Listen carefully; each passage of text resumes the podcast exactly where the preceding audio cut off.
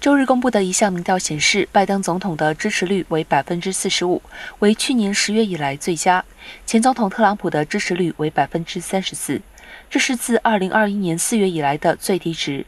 这次民调是在联邦调查局调查特朗普和他的海湖庄园持有的文件之际进行的。